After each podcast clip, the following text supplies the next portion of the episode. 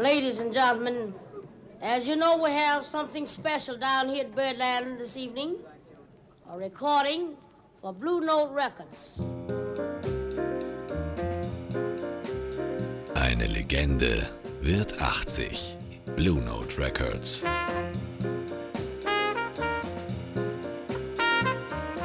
Porträts, Interviews und Stories auf Radio Superfly.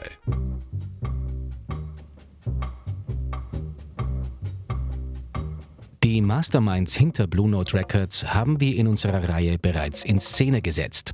Alfred Lyon, der die Vision hatte, Rudy Van Gelder, der den Sound lieferte. Aber die Blue Note-Legende speist sich nicht nur aus der Musik und dem Sound, sondern auch aus der visuellen Gestaltung. Francis Wolff ist der Mann, dem wir die typischen Blue Note Coverfotos verdanken.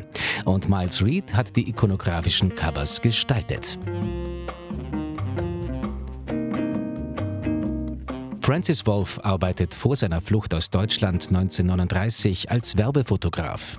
In New York trifft er den Jugendfreund Alfred Lyon wieder. Als sie Blue Note gründen, greift Wolff wieder zur Kamera.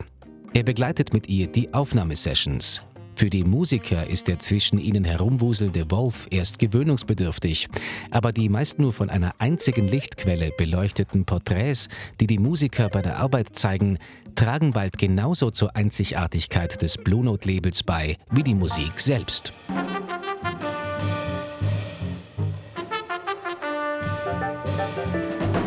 Sobald Wolf seine Fotos entwickelt hatte, wanderten sie in die Hände von Miles Reed.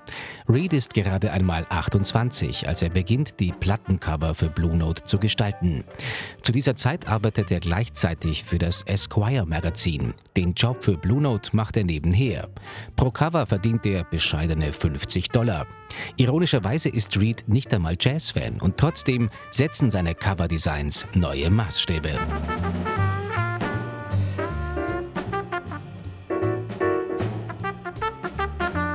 Wolf und Reed bekommen sich bei ihrer Arbeit jedoch des Öfteren in die Haare.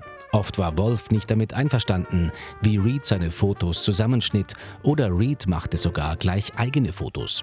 Trotzdem stammt der überwiegende Teil der Bilder von Wolf. Als die Produktionen immer mehr werden, muss Reed einige Aufträge von Blue Note an befreundete Künstler outsourcen. Darunter ein blutjunger Andy Warhol, der insgesamt vier Blue Note Covers gestaltet hat.